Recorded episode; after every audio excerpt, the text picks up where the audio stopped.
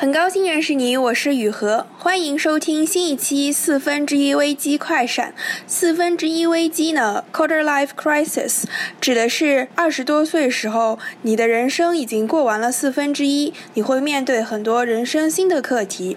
二月下旬以来，新冠肺炎开始在世界各地慢慢蔓延开。在国外的人们是怎么面对新冠肺炎的呢？对于了解中国国内疫情的人来说，他们和西方当地人不同的防护观念形成了鲜明对比，很多朋友开玩笑说都快要得精神分裂了。这一集，请跟我一起连线我在美国、法国、日本，还有在香港的朋友们。原来大家也都宅了很久，很想找人聊天呀。听完这期播客呢，请你留言告诉我，你觉得哪里的留学生最惨？或者你也可以说一说你那里的疫情感受。这一期节目会比我以往的二十多分钟时间要长一些。如果你只想看某一个国家的内容，请你翻看节目介绍，我都把时间节点列在了节目文字介绍里，你可以直接跳过去。同时呢，因为是网络聊天录音，所以这一期的声音质量可能不如以前好，请大家见谅。让我们先从美国看起。三月，美国西海岸的华盛顿州和加州都宣布进入了紧急状态。我在复旦的好朋友敏锐就常住在西雅图和旧金山，他觉得他很担心当地人的防疫情况。从什么事情、什么时候开始，你觉得这个病毒可能在美国已经有点严重了呢？因为其实已经看了好几天国内的新闻，所以就是会有感觉，这个疾病会很快的蔓延开来。他他那个新闻出的呃是中午出来的嘛，然后上午的时候大家还在讨论说，呃要不要我们在这边也买一点口罩，买点什么物资，然后中午一出那个新闻就已经亚马逊上就买不到了，就是呃不是买不到，是是是非常贵就开始涨价，然后第二天基本就买不到了，然后家家附近的 CVS 什么药店根本买不到口罩的，普通人的生活就是很正常，就是如果不看新闻的话。感觉不到任何变化，所以就是这件事情会让你觉得更恐怖。对，就是当地人也没有说尽量不出门，他们还是在像往常一样那样出门社交，是吧？对对对，完全是这样的。而且就是一开始一个月前，差不多是美国学校刚开学的时候，因为很多。中国人回来嘛，所以那个时候中国人还很紧张，然后中国人就开始自我隔离，然后隔离完了以后，大家就很自觉的戴着口罩去上课。但是发现啊，美国的同学、美国的老师，然后美国的机构，他们完全不 care，然后，嗯，就是还是就是正常他们是怎么 party 怎么来的，就是还是那样的。然后慢慢的中国学生就会因为说我戴了口罩，可能大家就看我会很奇怪，然后然后。大家就觉得，嗯，为了就是避免受到那种异样的眼光，隐隐患非常大，对。对，那比如说你要坐飞机什么的，在公共场合戴口罩的人多吗？啊，很少，很少。啊，我觉得美国能有百分之五到百分之十就不错了。这么夸张？就空姐什么的，他们也也不戴吗？不戴呀，完全不戴。据刚刚回到美国的朋友讲，就是他们在中国走的时候查的非常严。测量体温什么的，一下飞机到美国完全不管，然后他就说，就是可能大家都戴着口罩，然后就迅速的就散到人群里面，然后散到人群里面，可能慢慢的也就摘掉口罩，就完全分不清谁是谁了。你有同学因为这个新冠肺炎爆发，所以没有办法回美国吗？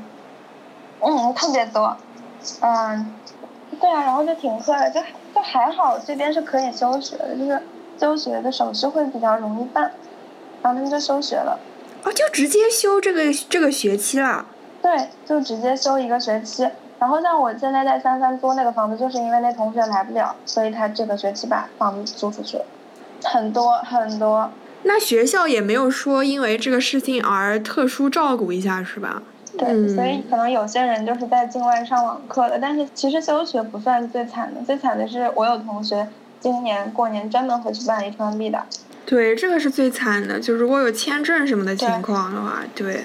对对，很多很多这样的。哎，美国那个现在流感也很严重，对吧？对对对，非常严重，那是相当严重。我跟你讲，就是如果你在公交车，或者你上课，你在机场，你只是感觉到那个咳嗽，还有打喷嚏的声音是四面八方的。天呐，哎，这个事情不应该是美国秋冬季节，就是感觉是公共卫生方面最大的一件事情吗？我觉得应该政府会做好很多科普啊，然后提醒民众一些基本的防护。为什么还是没有人戴口罩，没有人在乎呢？就哪怕不是为了冠状病毒。你说的对，其实这个政府是有做的，但是也。仅限于打疫苗，就是我觉得他们的普通民众并没有那么好的意识，就是不会像日本人一样说有一种不为别人添麻烦的那种意识。所以就是我很少见美国人戴口罩。哦，那我在香港还是见到蛮多人会，就是自己如果感冒了就会戴口罩的。而且我也是因为看到那个冠状病毒的新闻，所以我也是在一月初的时候我就在香港打了那个流感疫苗。就是尽管它可能不会防冠状病毒，但是我觉得最起码你不要让自己得流感，这样的话抵抗力更差，而且你要占用公共卫生资源嘛，对吧？你现在如果要去看。看病你会不会担心可能会交叉感染流感或者冠状病毒？然后还有一个就是你对于美国的医疗系统，对于留学生来说，你觉得你相信他的医疗系统，相信他的制度吗？这样吧，就是呃，第一个说那个交叉感染的话，流流感就是呃我会很担心啊，就就我平常平常都很担心，就是。那个流感的交叉感染，然后冠状病毒的话，然后另外就是说它这个医疗制度、医疗水平的话，就是就是美国是这样，就是他会把那个轻症患者或者就是普通有个小小病小伤，他会分流到那个就是普通的那种诊所里面嘛。就大家不会去大医院，这个这个就是有好也有不好吧，因为觉得轻症的话，确实可能去诊所也就够了。但是，哎，美国不是号称自己是 number one prepared for 就是大型传染病吗？你为什么会觉得它的医疗资源很少？它客观情况上它是少啊，比如它床位就很少吧。那这个病它其实就是轻症变重症，然后重症它需要进医院，然后它挤兑医疗资源。当当他的医疗机构受到这么大的冲击的时候，他他们的应对就不会比中国更好。就是他们医生平常工作模式就是都是比较 easy 的，你像他们接接待的病人也不会很多，而且可能他们也不会接触到，比如说就是中产以下的人，因为穷人是看不起病的，嗯，对吧？他们可能接触到的人素质也是比较高的，他们的工作环境就是太顺了。那如果一下给他们这么大的压力的话，我觉得应对不过来。你像中国这种六天建一个医院的这种事情，根本不可能复制的。对，所以就会就会比较担心轻症的人，他如果经济条件不够的话，他他很可能就自己扛着了。对，他就他就不去不去看，然后也就瞒着就在家，也就这样了，对吧？对对。那他们在这个新冠状病毒的那个普及上，信息普及上有做到。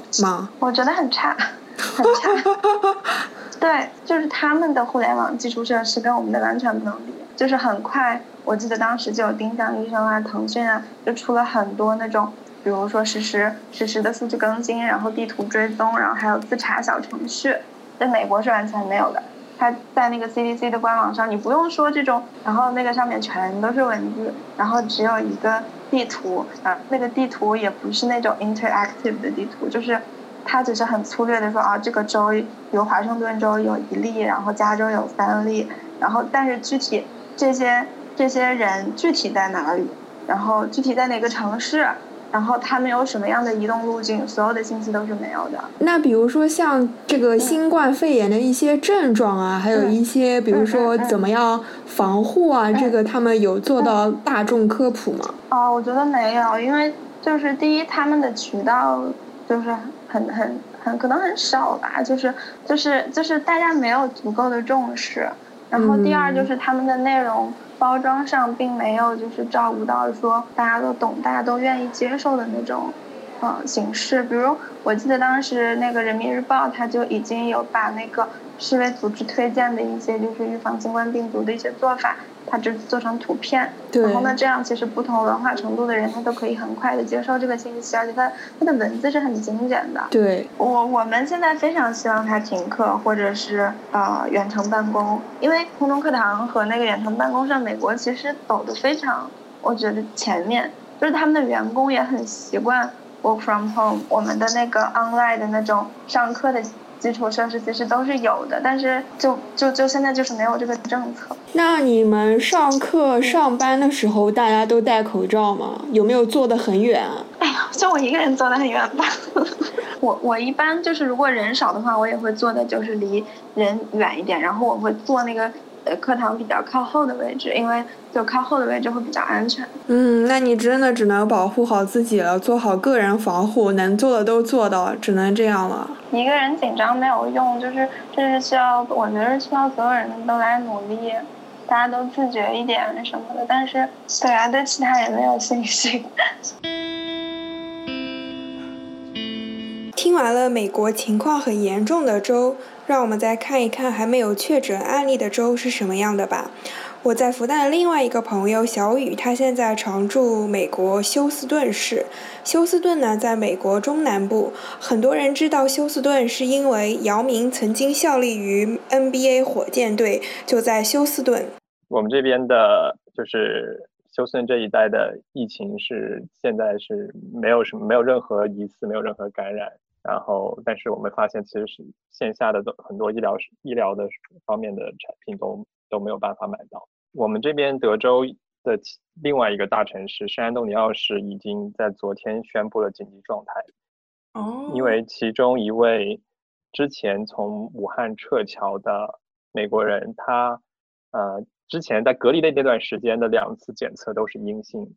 然后就把他放放走了，然后让他恢复自由。结果他第三次复查的时候又成了阳性，然后这一下子整整个整个圣安东尼奥市就就就爆炸了。然后市长也发表了严正声明，说美国的疾控中心不太不负责任了。我看了那个美国人那个什么电视上还说，健康的人不要戴口罩，就除非你自己是生病的，然后而且还是患重病的人才要你戴口罩，是吗？对，除非你自己已经确已经有自己有流感，或者是有这样的症状。但是我看到那个网友纷纷说，你一会儿说这个东西没有用，但是医护人员对医护人员又有用，你是不是很自相矛盾？那你在学校，你觉得对学校影响大吗？目前学校我们最新的得到通知是，首先学校不之前有组织那种本科生春假的活，呃，出国的春假的计划全部取消。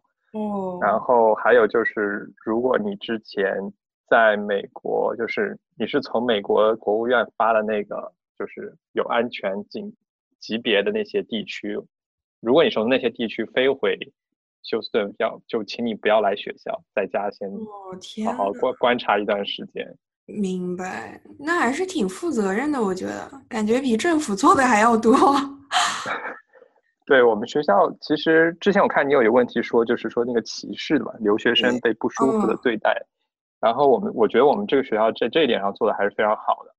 呃，他很早就发过邮件，就说当时是中国疫情最严重的时候，其实美国这边还没有什么对本土没有什么影响，他已经就发了邮件说，我们学校是不允许任何因为这种病，就是任何形式的歧视，包括这种因为因为呃可能说因为病毒是从中国。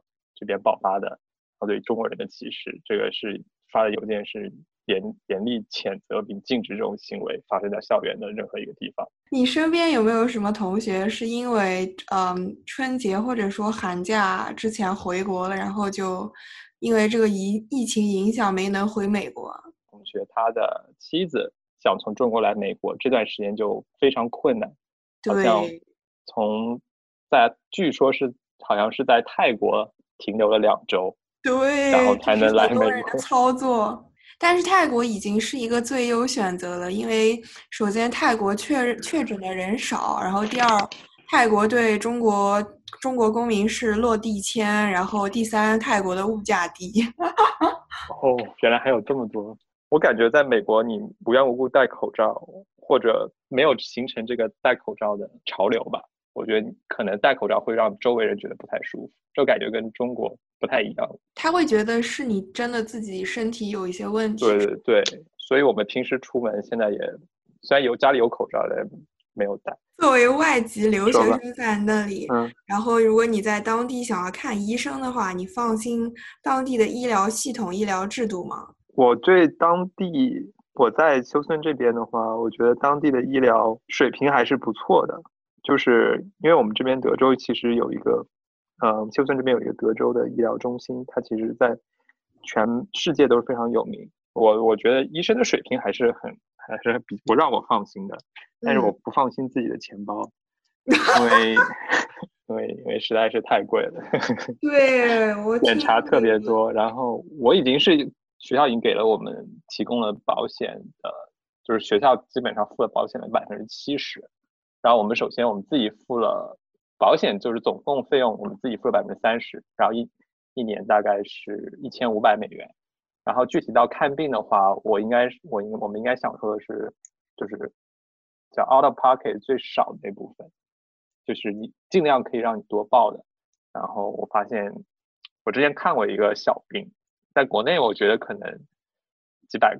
几百块的吧，一个小的一个窗口开一个小刀，但是在美国大概花了总共是一千四，然后就是要花了四百。我同学好像是说有一天叫了突然不舒服，在加州那边叫了辆救护车，然后一个月的工资就没有了。对，最近他们有一个请愿，就是在跟白宫的网站上，就是说要把这个新冠的这部分检测的费用。取消检测的新冠检测的费用的，但是就是你去了医院之后，你不可能只测这一项的，一般就有可能，就算你可能核酸试纸免费，但是其他可能有一些附附加的项目。然后美国这边大部分都是这种分项收费，所以我觉得就是实在不行，我肯定也是相信美国这边技术的，但是我宁愿回国治。我还想实在不行我回国治。明白，很多人都很担心这一点。听完了美国的情况，让我们把眼光转向欧洲。法国人见面还有亲吻贴面的礼仪吗？戴口罩在欧洲还被认为是奇葩，是不自由吗？这一段的嘉宾呢是我的高中同学，他高中就已经去法国读书了，先后呢在法国和英国都上过学，现在在巴黎做通讯技术咨询，而且还给巴黎的医院做过技术系统。你是什么时候开始觉得这个新冠肺炎在欧洲、在法国开始觉得很严重了？我一直都没有觉得很严重。完了，这你们平时看新闻吗？可能是最近一个礼拜开始稍微变得严重了，因为上个礼拜的时候真的还是刚刚开始，法国刚刚开始出现，这一个礼拜内每天都涨了非常多。就这阵子法国涨得特别特别多，但是整体的环境下可能没有像国内那种紧张状态。简单的从三个三个层面来讲吧，呃，先从政府的层面来讲啊，先从政府，然后然后企业企业或者是学校，然后再从一些生活民间上。政府的就要像我之前在医院项目经历，前一段时间会看是法国最大的这个。医疗系统的一个总的管理者，他采访的时候，他就是说，觉得没有必要戴口罩，只要每天洗手，大家洗手，然后不要去握手或者是那见面礼就行了。就是法国人见面现在已经不亲了，是吧？在欧洲这边，大家握手或者见面礼非常的频繁。像在国内，我们朋友见面，我们不会去握手。对。但是在在欧洲这边，他们握手是个很正常的事情，所以突然让他们不握手，大家都会有点。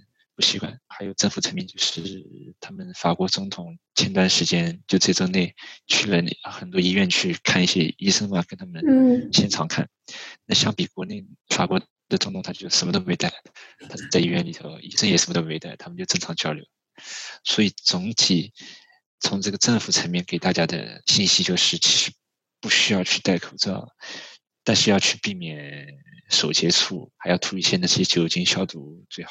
这些东西可能我知道，在国内的人看来会会有一点滑稽，觉得好好好笑，觉得他们忽略了这个口罩的态度。但是真的在法国看中国戴口罩也是很滑稽的态度，觉得他们的观念里就是觉得戴口罩没有意义。所以我也不知道相信谁。就在这个病毒之前，就是法国法国人如果生病的话，他们自己会戴口罩吗？我在医院工作的时候，进了一些病房，医生是要戴的。但是大家不是一个生活中经常常见的东西，明白。所以大家看到口罩是一个那种制造恐慌的一个符号，所以目前这么夸张，媒体上都不太不太建议去这种没有意义的增加这个民间的恐慌。明白。对，然后说说这种企业或者是学校一些层面。嗯，在重点的那几个感染的区，已经有一百多个学校停课了。呃，然后我知道一些。一些留学群体的话，他们学校有很多区域那种亚洲的项目、交换项目啊，目前就暂停了。其余的。在非感染区的地方，我感觉在学校层面并没有什么影响。企业层面的话，目前大家还都是正常上班。但是像在我公司有两个有两个小伙伴在家工作了，因为第一个小伙伴他去了前段时间去了意大利玩了两天，所以他之后就要就要在家远程工作十四天。我还有一个小伙伴是因为他女朋友的公司里有一个人确诊了，哦，所以他。他也因此的回家回家工作了。除此之外的话，企业里取消了一些去外面出差的活动和一些大型聚会。大型的那种集会啊，但是大家还是正常上班，只是不握手，只是远远的打个招呼，也不是远远的，就是招个手而已。再说说生活层面的民间的，像很多人都问我，像我是这种亚洲面孔，在大街上走或者在公交车上走会制造恐慌，其实我从来没有遇到，肯定有，但是理智的人是更多的。哦，会有人说什么超市里头已经有些东西紧缺了。呃，我同事也有这么说，说在他们旁边都会有一些那种可以保存很久的食物，像面、面食啊、米啊，都紧缺了。呃，买吃东西感觉其实还好。那那比如说什么消毒类的用品啊什么的，还能买到吗？政府虽然不建议大家戴口罩嘛，但是口罩好像已经紧缺了，非常 紧缺。好像政府现在已经是要变成那个处方了，处方药了。哦，好的，口罩变成 处方药是吧？对，然后我听有个朋友说，他已经他自己感冒开开了，医生给他开了几个处方的口罩，但是他到中文叫卖药的那个地方，然后已经已经没有了。就是你你你开了那个处方药，你想去拿口罩买口罩都没有是吧？不一定有，对，但生活中真的非常必须要说，就是真的看不到或者看到非常非常少的人戴口罩。估计戴口罩的都是亚洲人。对，游客游客中亚洲面孔的游客。会有不少戴口罩的，的确。哦，还有游客是吧？也就是说，目前还没有对对那个呃中国、日本、韩国，也没有对意大利什么的禁止入境是吧？对，没有，而且他们觉得也没有意义。他们觉得，就是国内很多看起来很强硬的措施，他们觉得都不是最有效的。游客他中国的游客他也没有封闭啊，甚至他在机场好像都没有一些查温度的那些措施都没有。哦，这样子啊？那那你你会觉得担心吗？并不会觉得担心，因为 他这个病，病他其实没有媒体宣传的非常大，但是他好像也并没有致死率不是那么高，就是年轻人的话就更还好。那你如果在当地要看医生的话，你放心他的医疗系统和医疗制度吗？看医生的话，他法国他有两种，就一个是公立的，还有一种是那种诊所，对，个体户、个体医生嘛。对，香港也这样。然后呢？之前在。他的这个整个公立系统一些经验，所以我还蛮了解他们的整个流程。我非常相信他们的工，我觉得他们都很很有职业职业素养很高，只是说在公立系统里他们的资源不够，看一些病可能要排很多队。不过这种。现在这个新的这新的病，他可能有特殊的渠道，特殊。他现在也不建议去找那个私人医生，他反正，而且法国的这个医疗系统跟美国不同的，就是他所有东西都在那个医保里头，基本上。对对对，我有听说过法国的那个医保什么的，还是挺好的。平时交的税也很多。对对对。听完了美国和欧洲的情况，让我们把眼光转向亚洲。这一段的嘉宾呢，也是我的高中同学，他也是高中就去了日本，现在还在日本京都读博士。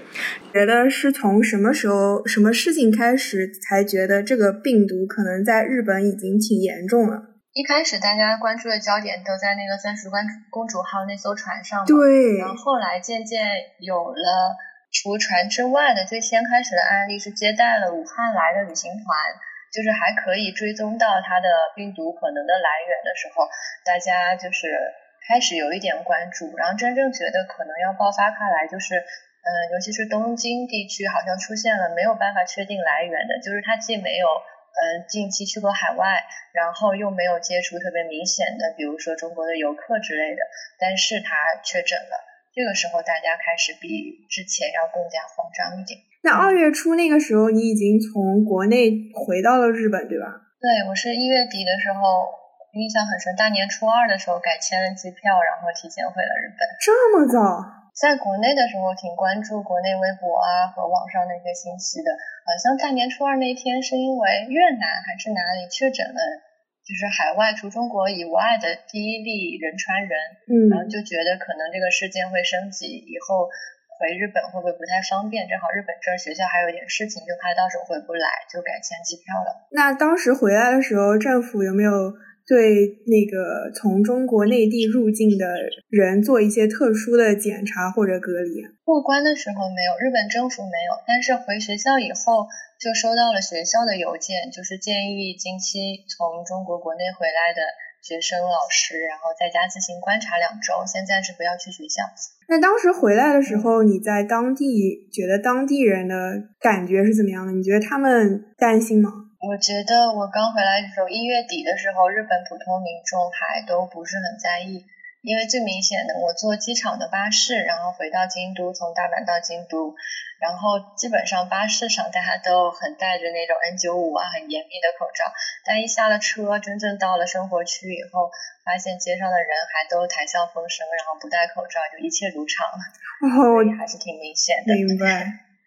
哎，那当时当时那个超市里面应该生活物资什么的一切都正常吧？现在呢？嗯，当时都很正常，所以民众也没有恐慌。然后政府的就是呃媒体报道还都是在中国国内的情况嘛。我当时刚回来的时候还能偶尔去买个菜，然后顺便带一两包口罩。但是现在这些都口罩买不到了。然后食材的话，这两天大家开始囤的比较厉害。另外就是。呃，卫生纸就是生活用品、日常用品，大家也开始买的多一点了。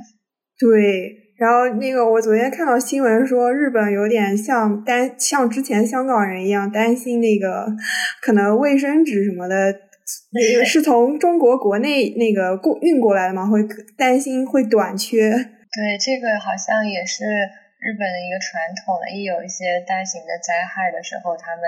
嗯，跟食材一样，就卫生纸也是一个必备选项，一定要备齐的才有安全感。那那回日本的这一个月以来，你有没有觉得好像留学生有一些嗯特别关照，或者说有点不舒服、被不舒服的对待啊？自己身边体会不是很明显。好的，我觉得目前嗯应该应该还好，应该没有。嗯，我的就我身边的日本同学来说，都还挺关心的，还有问我就最近情况怎么样的。嗯，比较熟悉的长辈也是日本人，会问我们有没有口罩，够不够用，然后送我们口罩。嗯，还是关心大于就是那些比较异常的情感的。对，那如那如果比如说你在当地去嗯治病看医生，你觉得你对当地的这些医疗系统医生放心吗？嗯，日本的医疗水平，我觉得还是挺让人放心的。哎，像日本这个就是文化，它的特色非常明显啊。就比如说，他非常不喜欢麻烦别人，然后是一个非常有礼貌、有秩序的民族。那你觉得在面对这个病毒的时候，日本人是不是还是有什么事情还是很体现他的当地的文化或者社会特色的？首先，我觉得，比如说日常生活的。会限购口罩，现在包括卫生纸都会限购。那人们看到这个以后很理解，很有秩序的去排队购买一些生活物资，这是有秩序的一面吧。另外一个，你刚刚没提到，就是可能稍微负面一点，就是日本人可能更有那种集体主义。所以体现在工作上面的话，就是虽然他现在政府在建议大家最好在家办公，或者是企业嗯远程办公这样，但是实际情况，据我身边的朋友来说，他们说，嗯，如果你即使有一点点不舒服，但是去公司了，可能在上司看来还是一个值得嘉奖的表现。哦，这点是让我蛮惊讶的。对，就虽然公司里说，如果想要在宅呃在宅办公，就在家办公。可以打申请，但实际上，呃，如果第二天还是全勤了，上司会很高兴，说值得嘉奖，可能会觉得有点违和。对，在我们看来，觉得不太一样的地方。是的，是的，因为在香港这边就会觉得，呃，你在家休息，然后没有带病毒 去，就是潜在的带病毒去办公室，才是就是大家都会放心为大家考虑的一个选择。所以他们可能就个人采取行动的时候，还是会关照一些嗯其他人的眼光，就觉得自己不想做最特别的那一个人。嗯，明白。嗯，对。但是现在随着疫情越来越严重了，可能大家危险意识更强了以后，这个现象也会改变的。我觉得。嗯。是，那对你这个上学这个博士阶段有什么影响吗？现在？嗯，很小，因为本身我们三月就是放假的，然后正常开学的话是到四月初，所以在假期内大家都老老实实待在家里，然后做自己的事情就还好。是是，教育系统还好。嗯。最后，我们把眼光回到我最熟悉也最了解的香港。二零一九年，如果你还在香港上学的话，那么你可能会认为自己是世界上最惨的学生了。从二零一九年十一月以来，很多在香港上学的同学就没能再回到校园，一直都是在用网络课堂。这一段的嘉宾呢，是我公号上一个非常积极主动的小读者，他现在在香港中文大学读大三，让我们一起来听一下他这半年来的网络课堂经历吧。从二零一九年十一月吧，是不是你们的学校里面发生了很多冲突，然后以至于最激烈的那次之后，很多人就立马撤回内地了？对，是这样子。然后我们就很多人担心，可能后面会，嗯，一个是物资得不到供给，还有一个是学业没有办法继续支持。当然，主要还是对于这个大环境比较恐慌。嗯，所以当时我们很多人就商量着，就是能不能走的话就一起走。嗯，因为当时想的是一两个礼拜就会好，所以我们当时没有也没有带很多东西回去。那比如说我当时就没有带电脑回去，我只带了一个 iPad 和手机，还有一些书啊什么的。就是本身想着就啊，可能回家休息休息，然后再过来。但回去了以后，才发现已经回不来了。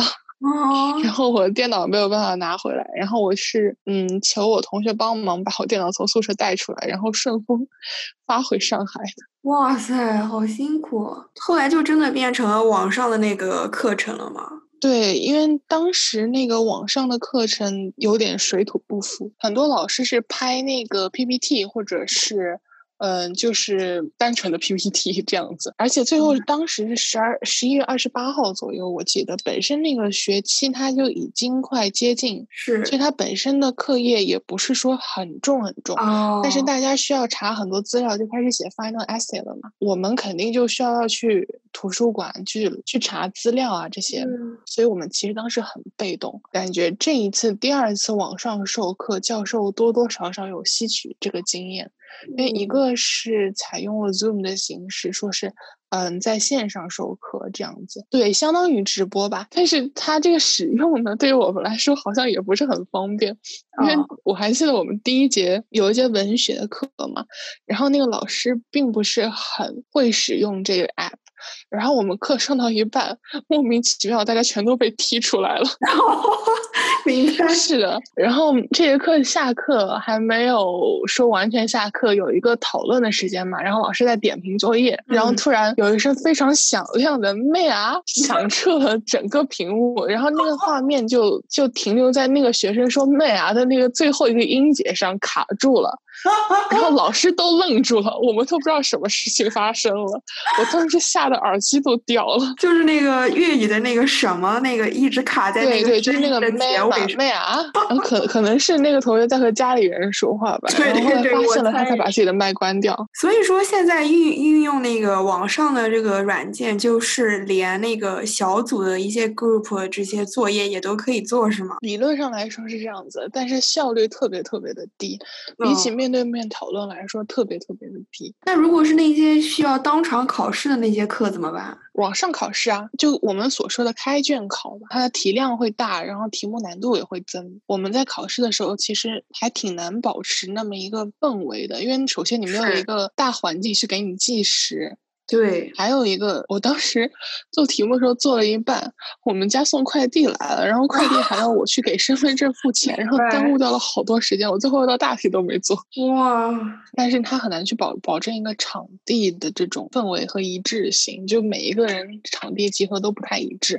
呃，包括现在，因为我们有很多同学，他们的家里啊也都很挤，这样子，所以可能。可能网上授课的效率和就是传达内容的有效性都要打一个问号。对你说的非常好，总结的很到位。对我们基本上都是全部都一月份回校准备新学期开学了。但这个校园的恢复速度还是很快的呀，我觉得。但当然还是有一些地方被围着，还是在进行。进行装修啊什么，但是大部分能够保证他课时的提供，所以我觉得还是可以的。对对对，很厉害了。对，所以就正常开学了，上课了一两个星期才过春节的是吗？嗯。你有没有去买很多口罩、酒精什么的？然后，然后我当时记得我我还挺发笑的一个是什么呢？就是我去超市买东西嘛，然后可能当时的超市，然后最后整个货架空荡荡的，只剩下有辣味的有辣味的泡面了。有人最后的倔强就是不吃辣味的东西。哎呀，很好笑，这一点好香港，真的很香港。对，因为所有的所有的泡面架子就孤零零的，只剩下那个带辣椒标识的，纸巾也没有了，然后米也没有了，然后就剩下几包孤零零的红色辣椒的泡面。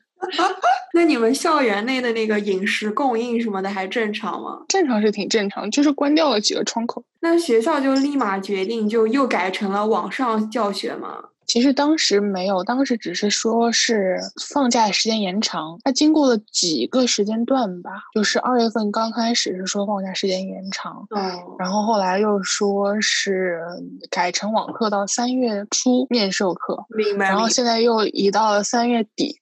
然后后面又给出消息说四月二十号之前不复课。天呐，好辛苦啊！其实网上上课教学质量很难保证，它是一个怎么说能够筛选学生的那种，比在学校授课更能够筛选和考验学生，因为它更考验一个人自制力和自律能力。我们有很多的在内地的同学，他没有办法去，然后他的那个 PPT 啊课件没有办法下载，往往是我拜托我们还在香港同学下载了再传过去，但是因为文件很。大，对，那个 PPT 呢很大，然后老师会加里面的音频啊什么的，然后导致基本上八百 M 往上跑的那种大，然后我下载都要花半个小时左右，是，然后我再传过去，然后他们再下载，基本上都要一个多小时之后才才能下载好，这个还算好的了。他如果比如说他用的是 Google。Platform 就是 Google Classroom 这种东西的，它就很难去保证不断。对，输着输着它自己就断掉了。我们都同学在打趣说，我们老师可以组成最强电音团出道。网络它能够把人的声音卡成电音，在夜店蹦迪的那种电音，就是很有 robotic 那种 cyberpunk 的那种 赛博朋克的那种调调。然后我之前还看到那个餐厅说是。嗯，来吃饭发口罩，另类促销策略。对对对，还有那个这个中介，房屋中介说你你去看看一套房子，给你十个口罩。如果你在香港要看医生的话，你会放心这里的医疗系统和医疗制度吗？从一方面来说，如果我有生病这种的话，我不太会去选择在香港这里等公立医院的治疗，因为一一个是时间太长。是，对你可能拖着拖着就不知道 拖成什么样了。因为香港的公立医院是按照那个疾病的轻重缓急来。让你等位的，它不是先到先得，对吧？是的，但是如果说突发疾病的话，比如说心脏不舒服啊，或者什么，我觉得香港的救护车资源和急救的资源还是要比内地更加及时一点。当然，一个系统有好有坏，就看适合不适合。哦，是是，还是要对，还是要分分类别处理。像急救啊这些，可能就更加适合；像比如说慢性疾病啊，可能就不太适合。哦，是是是，对对对。因为它的那个分流的制度是按照轻重缓急来的。听完这期播客呢，请你留言告诉我，你觉得哪里的留学生最惨？或者你也可以说一说你那里的疫情感受。如果你觉得聊天内容对你的朋友也会有帮助，请转发语音给你的朋友。你可以在各大播客 APP 搜索“四分之一危机”，就能找到订阅这个播客。你的转发和订阅就是在告诉我你希望节目一直做下去哦。我们下一期四分之一危机快闪再见。